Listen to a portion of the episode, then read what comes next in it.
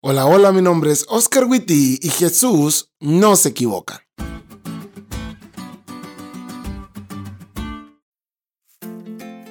Doña Tere es una miembro del grupo pequeño de nuestros hermanos Adán y Lupita en San Felipe, Baja California. Cuando la conocí, ella no había leído una Biblia en toda su vida. Es más, ni siquiera había tenido una en sus manos. Ese día en el grupo pequeño hablamos sobre el estado de los muertos y ella había celebrado el Día de los Muertos durante muchos años. Por cierto, el Día de los Muertos es una festividad mexicana para honrar a los muertos. Puedes googlearla. O si viste Coco, pues eso. Pero al leer en la palabra de Dios que los muertos nada saben, quedó consternada, pero con la firme determinación de obedecer lo que la Biblia dice.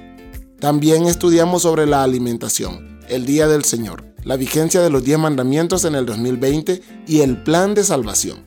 A medida le enseñaban en el grupo pequeño y en su estudio personal, más fue poniendo en práctica cada una de las cosas que aprendía. Le regalamos una Biblia que lee todos los días, ora por las mañanas y por las noches y empezó a asistir los miércoles, viernes y sábados al grupo. Se enamoró tanto de Jesús y de sus hermanos que una vez nos dijo que sus hijos se burlaban de ella porque ahora ya era hermana. Y ella nos dijo, no me importa, yo voy a seguir leyendo la palabra y viniendo aquí.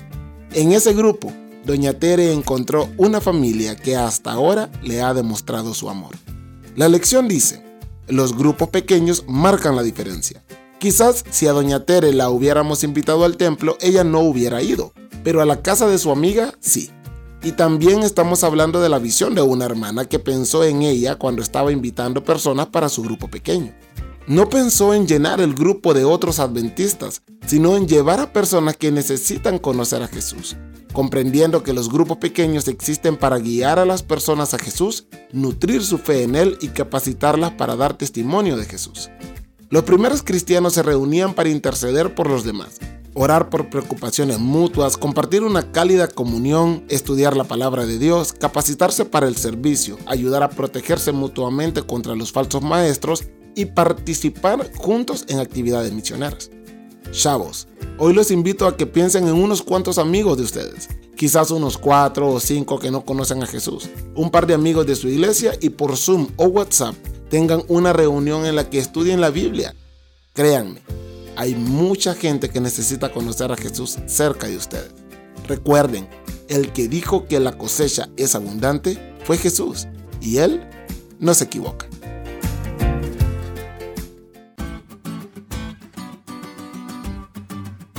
¿Te diste cuenta lo cool que estuvo la lección? No te olvides de leerla y compartir este podcast con todos tus amigos. Es todo por hoy, pero mañana tendremos otra oportunidad de estudiar juntos.